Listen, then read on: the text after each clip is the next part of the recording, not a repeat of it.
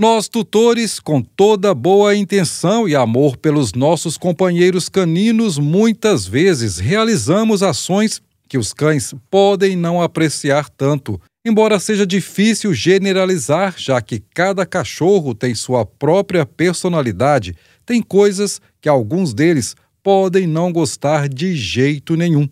Por isso eu, Juscelino Ferreira, e minha parceira na produção do Tempo Pets, Daniele Marzano, trazemos uma lista que merece atenção. Vamos começar falando do banho forçado. Enquanto alguns cães adoram água e brincadeiras na hora do banho, outros podem ter uma aversão a ficarem molhados e ensaboados, o que torna o momento uma experiência desagradável. Abraços apertados, ah, tem hora que a gente não resiste. Embora sejam considerados um sinal de carinho por nós humanos, eles podem ser desconfortáveis demais e até mesmo ameaçadores para os cães, pois isso pode ser interpretado por eles como um sinal de dominação. Dani, os beijos no rosto dos cachorros também podem ser desagradáveis, já que eles têm um olfato altamente sensível e os beijos podem ser invasivos e estranhos para eles, especialmente quando os cães podem cheirar muitos outros aromas diferentes. Outro deslize que podemos cometer é ignorar sinais de estresse. Quando um cachorro lambe os lábios, boceja repetidamente ou evita contato visual, isso pode ser um sinal de que ele está desconfortável ou estressado. Nessas situações, é melhor deixá-los quietos.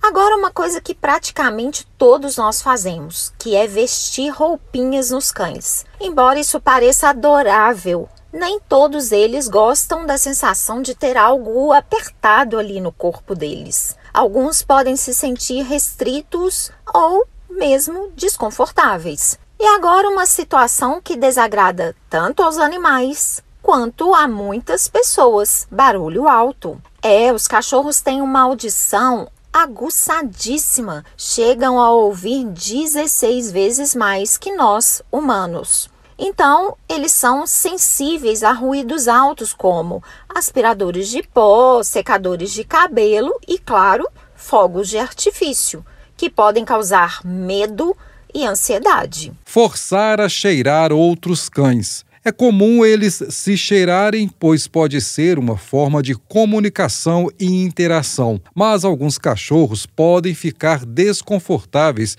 se os humanos tentarem forçar essa relação. Agora, uma situação que desagrada inclusive as pessoas: correções físicas excessivas.